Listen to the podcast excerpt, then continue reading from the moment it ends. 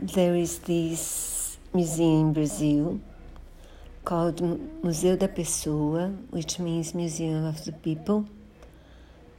And they have this exhibition now with Brazilians and uh, people from the Netherlands telling us how the pandemic was affecting them.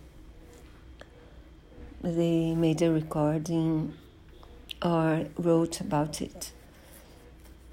And I'm just in the beginning of the exposition and I almost cried because it's so moving, it's so it's universal, I think.